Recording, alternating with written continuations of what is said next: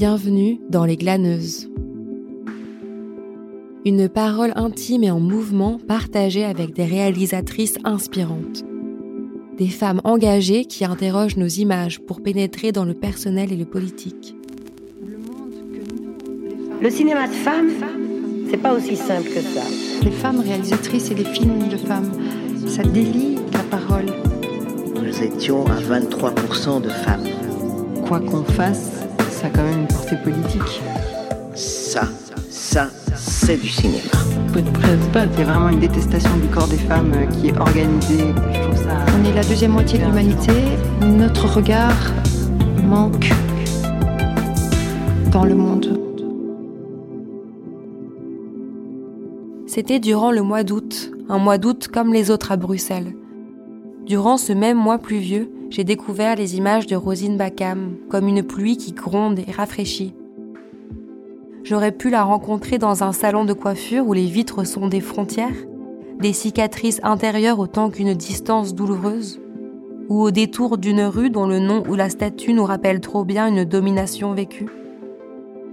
Rosine réalise des portraits de femmes qui se mélangent à sa propre histoire entre le Cameroun et la Belgique une parole qui met à nu les schémas de domination qui continuent à enfermer la femme africaine.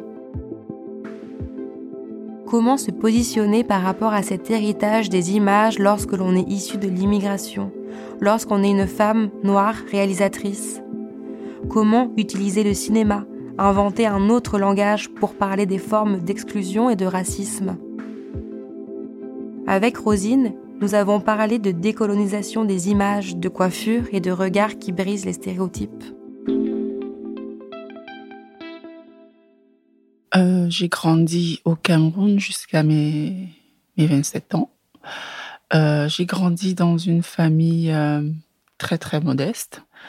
Euh, mon papa, il venait de l'ouest du Cameroun, orphelin, euh, qui a perdu ses parents à 7 ans, qui été élevé par un colon dans les champs de, de plantation de café.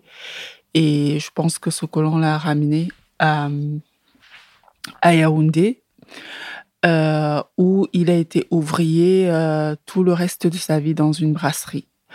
Donc, euh, donc moi, j'ai grandi à Yaoundé dans un quartier très populaire qui s'appelle Vogada. Et, euh, et voilà, j'ai grandi avec un père qui euh, et, une mère qui, qui, voilà, qui dans un contexte très difficile de de précarité et de, de violence, parce qu'il y avait beaucoup de violence dans ce quartier. Ils, nous ont protégés et surtout, la, la, plus grande protection, c'était euh, de, de, nous scolariser. Mon père, il avait vraiment envie euh, qu'on fasse des études, euh, qu'on, je pense qu'on soit un peu ce qui n'a pas eu la chance euh, d'être hein, ou euh, d'avoir, de, de, connaître. Et euh, de passer euh, nos journées à l'école, ça nous a protégés. Et les week-ends, j'allais au marché vendre euh, avec ma mère. Ça, nous exposait moins à la violence et à la, délinquance qu'il y avait autour de nous. Donc c'est un peu dans ce contexte-là que j'ai que j'ai grandi, un peu rêveuse euh, comme ça, où mon imaginaire était un espace de de fuite où je m'enfermais justement pour aller chercher la beauté, chercher euh, ce que je retrouvais pas dans ma réalité. En, Europe, on, on, on, questionne les enfants sur ce qu'ils ont envie de faire plus tard et il y a un travail euh, psychologique qui commence très tôt où on demande aux enfants qu'est-ce que tu aimerais être? Et, on peut commencer à sentir euh, des prémices, des envies, des désirs qui naissent. Moi, non, on est dans un contexte où c'est la survie. Euh, la, première des choses, c'est que voilà, j'aimerais euh, avoir une vie meilleure, des conditions de vie meilleures. Donc, euh, pendant longtemps, quand je fais des études, mon père, il a envie que je fasse, que je devienne médecin. Quand il est décédé, je pense que j'étais en train, j'étais en, en terminale ou en première. Et, euh, et pour moi, ma vie bascule un peu à ce moment-là parce que mon père n'étant plus là, qui était une figure d'autorité, aussi de, d'autorité, pas seulement sur moi, mais sur le quartier aussi, l'environnement où on vivait. On se sentait protégé. Et là, en n'étant plus là, on était un peu exposé. là, je vais vivre chez ma grande sœur et je sais pas trop quoi faire parce que je vivais un peu sur les envies de mon père qui voulait que je sois médecin. Je m'étais jamais questionné sur ce que moi j'avais envie de faire. Et je pense que sa, sa mort m'a donné la liberté de me dire est-ce que j'ai vraiment envie de faire ça? Et en même temps, j'étais perdue parce que ça devient quelque chose d'énorme à creuser tout d'un coup. Mais quand je vais chez ma grande sœur, c'était dans un autre quartier, il y avait des Italiens. C'était une ONG italienne qui faisait en même temps de la culture et de, de la médecine. Il y avait un centre hospitalier. Et un soir, je, après mon bac, je, vais questionner le responsable qui était là. Je lui ai dit, je pense que j'ai envie de faire de la communication, mais je je, sais pas trop. J'ai pas envie d'être journaliste parce que c'est pas quelque chose qui, m'intéresse. Et là, il me dit, euh, il y a plusieurs manières de, faire de la communication par les images, par le son et tout. Il y a le cinéma, il me dit ça, mais en même temps, dans, dans mon imaginaire, pratiquement, je ne vois pas concrètement ce métier. Et, mais quand il me dit par les images et des sons, je me dis, ouais, peut-être c'est quelque chose à explorer sans toutefois me dire que oui, c'est ça que je veux faire. En plus de ça, il me dit, de toute manière, on est en train de délocaliser une cellule audiovisuelle et on veut former les jeunes filles surtout du quartier. Et là, c'était le déclic.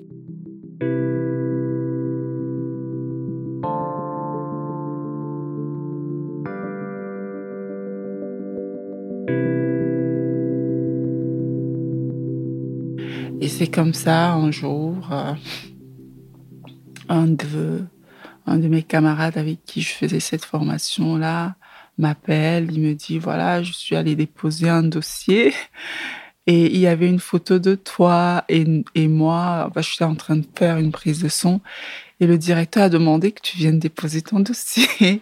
Et c'est comme ça que je vais, euh, je vais déposer. Je suis engagée.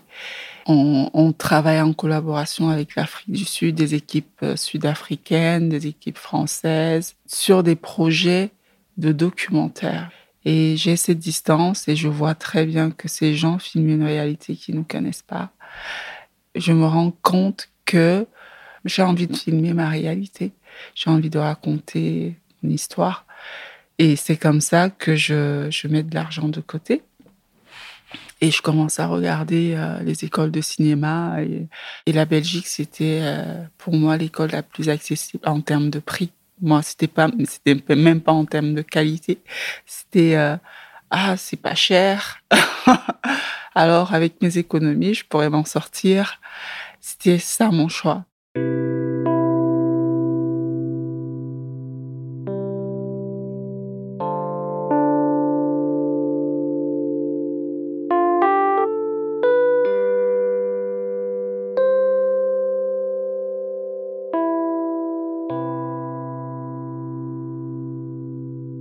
C'était un choc, c'était un choc culturel, c'était un choc sur tous les plans, c'était un choc intellectuel aussi.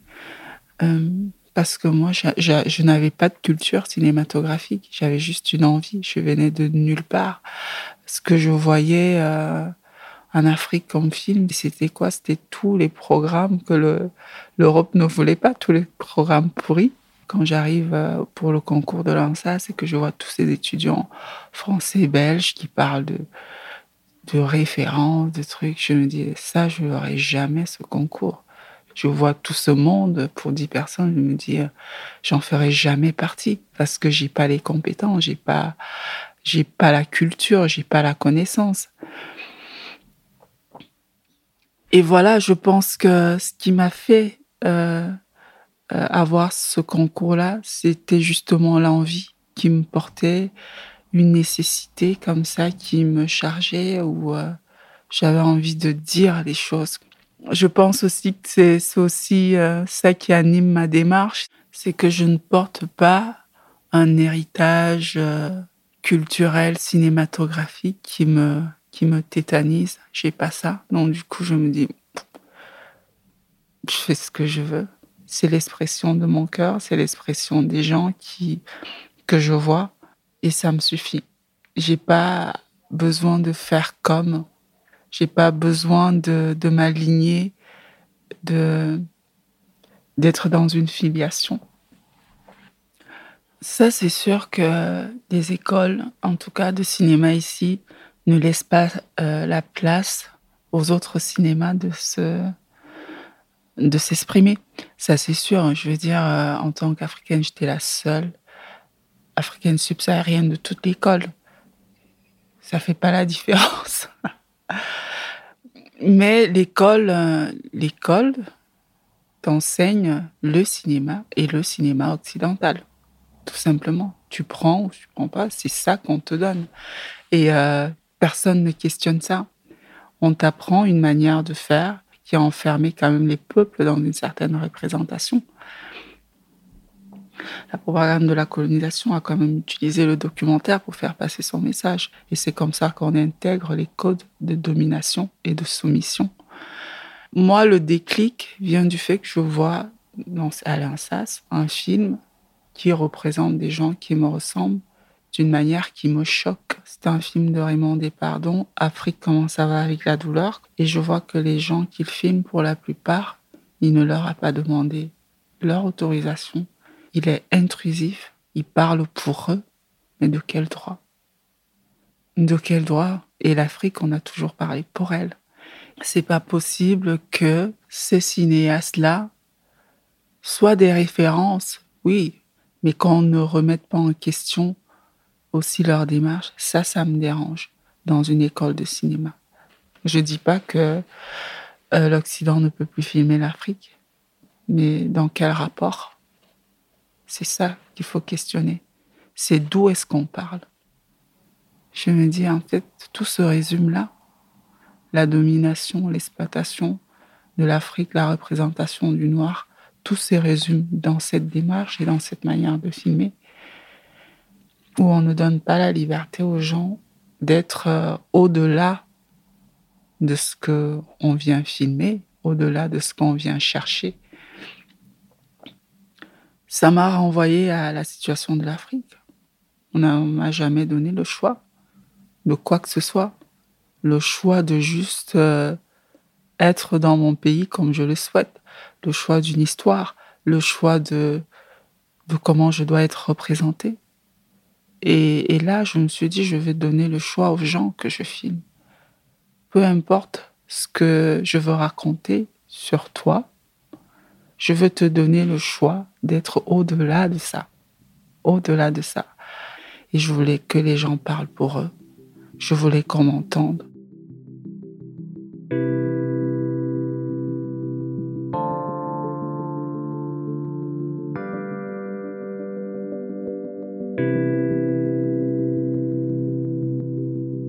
Les deux visages d'une femme Bamileke, c'est euh, un film qui est né de, de la nostalgie. J'étais partie, ma famille me manquait, ma mère surtout, et j'écrivais sur ma mère euh, comme, comme une sorte de portrait.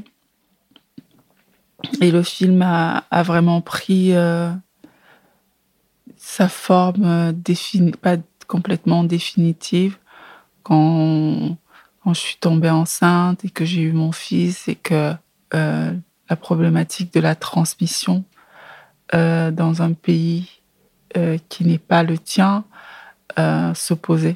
J'avais envie de retourner voir avec les miens qu'est-ce que je vais donner à ce fils, comment j'allais arriver à lui transmettre quelque chose de moi.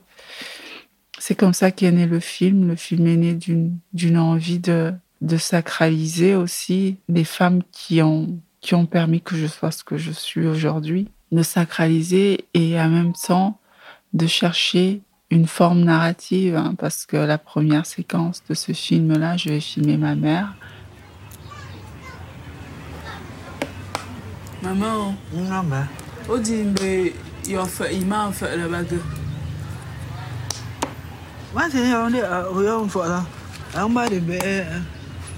la ba photo. Wagonde na na cinéma là. Cinéma ba go maman. Cinéma ba ta joué oh ngre male. Ma wolo minjo. Akan tong bien de là. Kan tong bio. O ndo to yo male sa akan tong bio. Wagonde là. Allez, bon, cinéma. Donc j'ai dit à ma mère, dis-moi, c'est quoi le cinéma? Elle me dit, le cinéma, c'est ça. Je dis, ok, on va faire ce cinéma-là, comme toi tu penses. Ce cinéma-là, c'est à son rythme. Ce cinéma-là, c'est en respectant ce qu'elle est. Et pour moi, ça résume un peu mon, mon cinéma aujourd'hui. J'avais jamais posé ces questions à ma mère ou à mes tantes. Jamais. Parce que leur rapport culturel entre parents et enfants ne permet pas ça. Il y a un rapport de respect qui fait que je pouvais pas dire à ma mère alors comment tu as grandi? Hein? je, ne suis pas en train de je trouve que il y a cette richesse là ici où euh, on a cette liberté qui permet que dans l'expression qu'il y ait beaucoup de choses qui qui soient évacuées aussi il y a la distance qui a fait qu'on avait soif de se retrouver soif de se parler il y a le fait que je suis devenue maman aussi, qui fait que je suis une femme. Je suis plus la petite fille qui est partie. Je suis devenue une femme et j'ai des questionnements de femme. Donc, je pense que je peux parler à égalité avec ma mère. Et il y a eu des révélations dans ce film-là. C'est une parole dont j'ai, jamais eu accès à une parole comme ça avec mes tantes, de les entendre parler de, de leur fragilité, moi, j'ai toujours vu des femmes fortes. J'ai toujours vu des femmes qui géraient à, bras le corps toutes les situations compliquées. Ça m'a fait du bien que qu'elles s'ouvrent sur leur fragilité parce que ça me permettait moi de pouvoir les exprimer, de pouvoir les assumer, de pouvoir me dire que j'ai pas besoin d'être forte tout le temps. Est-ce que j'ai euh, senti un décalage? Pas du tout. Pas du tout, parce que j'ai juste retrouvé ma place. Les gens là-bas, ma mère, elle n'a pas changé. Elle est toujours ce qu'elle est. C'est moi qui suis partie. Le décalage, c'est comment nous qui sommes partis, on se positionne avec la distance qu'on a eue, avec l'expérience qu'on a eue ailleurs. Moi, quand je reviens, je retrouve ma place et ce que je fais, c'est que je partage ce que j'ai appris en, pratiquant mon travail, de leur montrer ce que je suis en plus de ce qu'ils connaissent. C'est tout.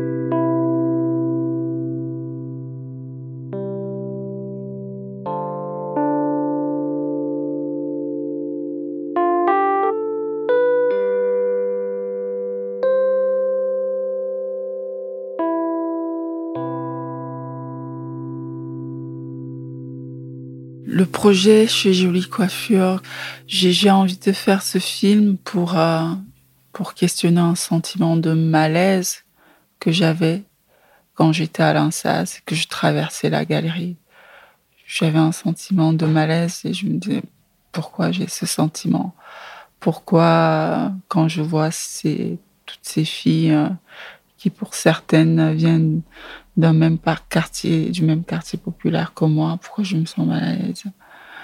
Et j'avais envie de questionner ce sentiment-là. C'est comme ça que, que je demande à, à Delphine, qui est le personnage de mon, de mon film Les prières de Delphine, qui, elle, vit près de la galerie. Et c'est comme ça que j'explique à Sabine le projet, mon envie de faire un film, de poser ma caméra là, dans la galerie, et de, de juste... Euh, euh, mieux connaître le lieu, mieux connaître les gens et questionner la réalité de ces gens qui me, qui me touchent et qui se rapprochent un peu de manière différente à ce que moi je, je vis aussi, même si je suis de l'autre côté. Et c'est comme ça que mon positionnement change. Et je comprenais que à l'extérieur, j'étais l'adversaire j'étais le danger pour elle. D'où le malaise. Donc pour moi, c'était aussi l'expression du cloisonnement, du cloisonnement de cette société, pas seulement des êtres physiques, mais du cloisonnement des pensées et des idées, où euh, parce qu'on est immigré, parce qu'on est étranger, on n'a pas le droit, on n'a pas accès à certaines choses, on n'a pas accès à certains espaces. Ça résume un peu la, la vie de tous les immigrés. On est réduit à de petits espaces. Quand je filme les deux visages, on voit le rapport à l'espace qui change. Euh, les gens sont dans, un, dans des espaces de liberté, que ce soit les prières de Delphine ou chez Jolie Coiffure, on est dans un seul espace. Même moi, oui, j'ai certes mes papiers, on a l'impression que je peux bouger comme je veux, mais je sais, et je pense que c'est un sentiment que ressentent tous les immigrés, je sais que j'ai pas la même liberté que toi. Je sais que si j'ai un souci ici, euh, ou une incompréhension ici, on va d'abord me traiter comme une noire avant de savoir si j'ai mes papiers ou non, ou si je suis un tel ou réalisatrice ou pas aussi. On va d'abord me traiter comme une noire. Et ça, je l'ai conscientisé. Et ça, beaucoup de, euh, de personnes euh, immigrées ou noires l'ont conscientisé. Même si je suis libre, je ne suis pas totalement libre. Bien qu'en Belgique, euh, on va parler de mon cinéma, on va parler de ci, on va parler de ça je garderai ma place de noir. Parce qu'il n'y a pas une volonté de regarder déjà mon cinéma à égalité. On parle de cinéma africain, on parle de cinéma. Oui, c'est peut-être pour une identification, mais c'est pervers ce mot-là parce que ce mot-là, il est également réducteur. Je suis euh, une africaine euh, qui a ses papiers, à qui on donne l'impression d'être libre, mais qui n'est pas vraiment libre. C'est ça, l'immigré, ici. Et on est réduit avec un sentiment de... Faut faire attention. Il faut faire quand même attention. Et euh, Sabine, quand elle sort du salon, elle doit être quelqu'un d'autre. Ce que la société veut bien qu'elle soit. Elle doit être en représentation dans les seuls espaces où je peux m'exprimer comme je veux, ou Sabine, elle peut s'exprimer comme elle veut. C'est son salon, ou chez elle. Elle peut, elle peut relâcher et pas enlever les couches de représentation de la fille correcte, sage, du noir sage qui, ne fait pas de vagues, qui, est correct, qui, est poli, qui, voilà, qui est comme on veut qu'il soit. Ou euh, toi, par exemple, tu es toute ton expression partout. Ce sentiment-là, tu peux pas le connaître parce que tu n'as jamais été exclu, tu jamais été, tu peux pas.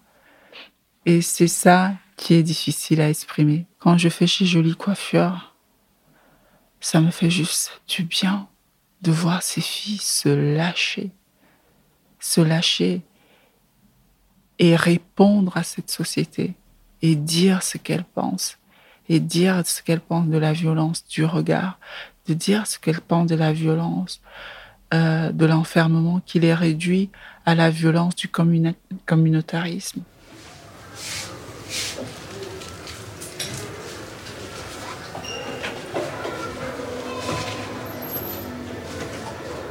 Autant qu'elle a boit avec lui, il a payé ça. Si on a il n'y a que les noirs pour les supporter. Surtout quand ils sont vieux comme ça.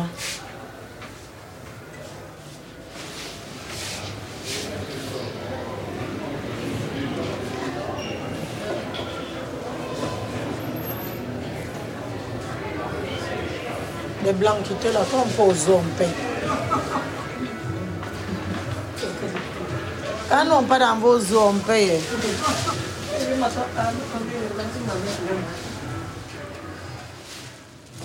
cette séquence du film où euh, les touristes euh, euh, blancs viennent regarder, visiter la galerie et regarder les filles qui se font des tresses comme dans un zoo, résume simplement une société qui, qui ne se remet pas en question, qui reproduit, comme je disais, on enseigne dans les écoles le rapport de domination, puisqu'on amène les classes des enfants dans la galerie. Regardez, on a une séquence comme ça. J'ai juste enlevé parce que c'est tellement violent que je me disais, c'est pas les enfants le, problème là. Non, je ne dois pas exposer et montrer frontalement les enfants qui regardent. Mais c'était triste et violent de voir déjà dans le regard d'un enfant de 7, 8 ans l'oppresseur qui sera. Et ça, ça me faisait peur. Je fais le choix de ne pas le montrer. Parce que j'ai la distance de voir qui est l'ennemi. L'ennemi, c'est pas l'enfant. L'ennemi, c'est un système qui positionne l'enfant dans ce rapport-là. On en revient au fondement. Quelle société on veut construire Quelle société, dans quelle société on veut vivre Dans les années 30, on avait des eaux humains. Et en, 2000, euh, en 2021, la forme a changé. Mais euh, le rapport est le même.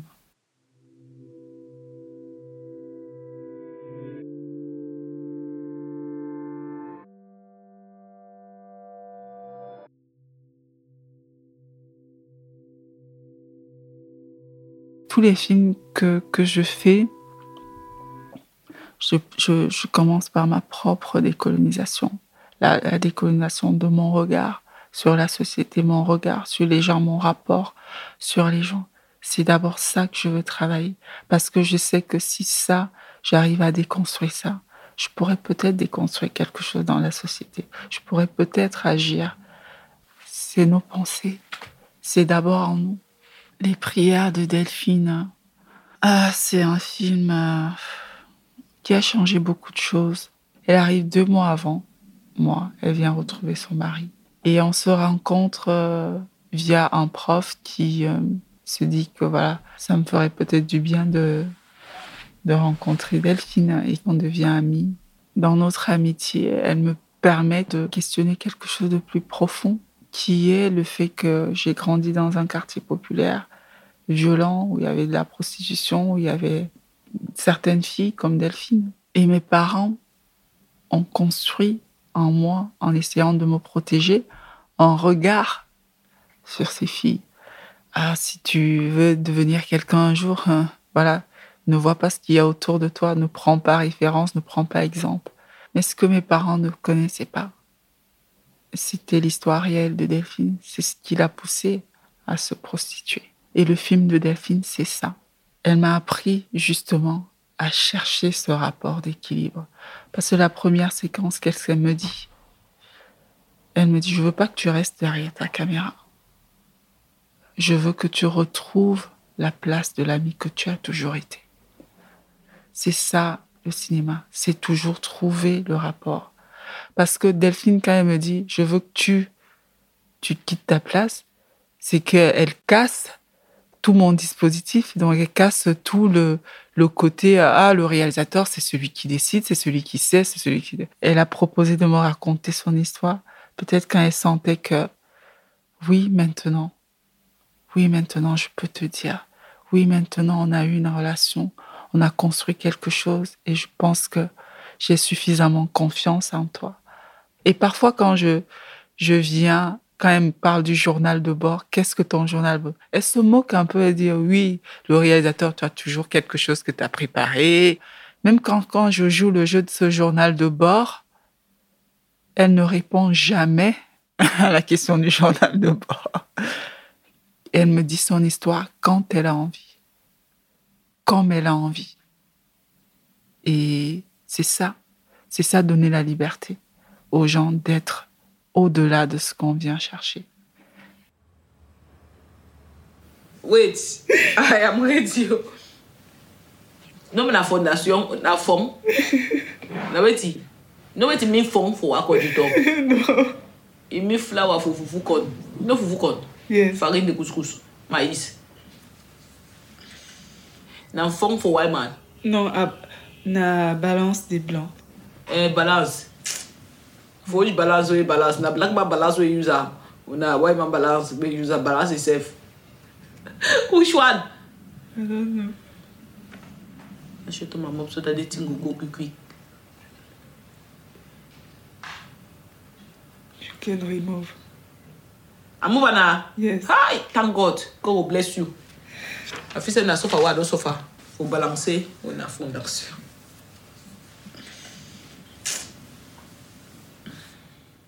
Ce film est fondateur pour moi parce que elle m'a permis de questionner moi ce que j'avais envie de faire en tant que réalisatrice, moi ce que j'avais envie de faire en tant que Rosine, comment j'avais envie de regarder le monde. Est-ce que j'avais envie de d'être la continuité du regard que mes parents m'ont inculqué sur des gens comme elle, ou j'avais envie de forger mon propre regard, mon propre rapport avec les gens, avec la société? Je fais pas seulement des films pour les salles de, de cinéma. Euh, nous, on a tout un travail avec les associations, avec les centres culturels, avec les gens, de ramener ces questionnements-là dans les maisons, ici et au Cameroun. On peut voir que ça permet de prolonger la réflexion. Et ça, c'est déjà une victoire. Voir des films où l'Afrique se raconte, on peut voir la programmation des cinémas. Même si on voit un film qui parle de l'Afrique, on regarde le nom. Et pour moi, c'est l'Europe qui se parle encore à elle-même. C'est tout. C'est tout. Quand je vois un film et que je vois un réalisateur africain, oui, ça oui. Ça, ça fait la différence. Parce que c'est un autre regard. On a besoin que cette Europe confronte sa pensée à d'autres formes de pensée. Que cette Europe confronte son regard à d'autres manières de, de regarder le monde. Est-ce que moi, déjà, en étant ici depuis quelques années, j'étouffe. J'étouffe. Je, fais des films justement pour respirer parce que j'ai besoin de d'entendre d'autres gens. je, me dis, euh, je veux plus savoir. Je, ce que l'Europe sait, j'ai grandi en écoutant ça, en étant submergé de ça. Je veux autre chose. Je veux savoir ce qu'en Amérique du Sud, un jeune pense. Quoi. En Asie, ce qu'un jeune pense. J'ai pas suffisamment ça. Être une femme noire réalisatrice euh, ici, en Belgique, c'est être constamment en train de, de, de, faire comprendre aux gens ce que je veux raconter. Dans la tête de gens, ici, j'ai l'impression qu'ils savent mieux comment je, je dois raconter ma négritude, euh, je dois raconter euh, mon histoire ou ma culture. Ce qu'on peut me souhaiter, c'est de continuer de faire des films. Oui, parce que je, je, je me dis, la petite fille que j'étais au Cameroun rêvait un jour que ce qu'elle imagine soit partagé. J'ai la chance que ces films soient vus un peu partout et je pense que ça va susciter l'envie à un petit garçon ou à une petite fille quelque part qui a la sensation de ne pas faire partie du mouvement de ce monde.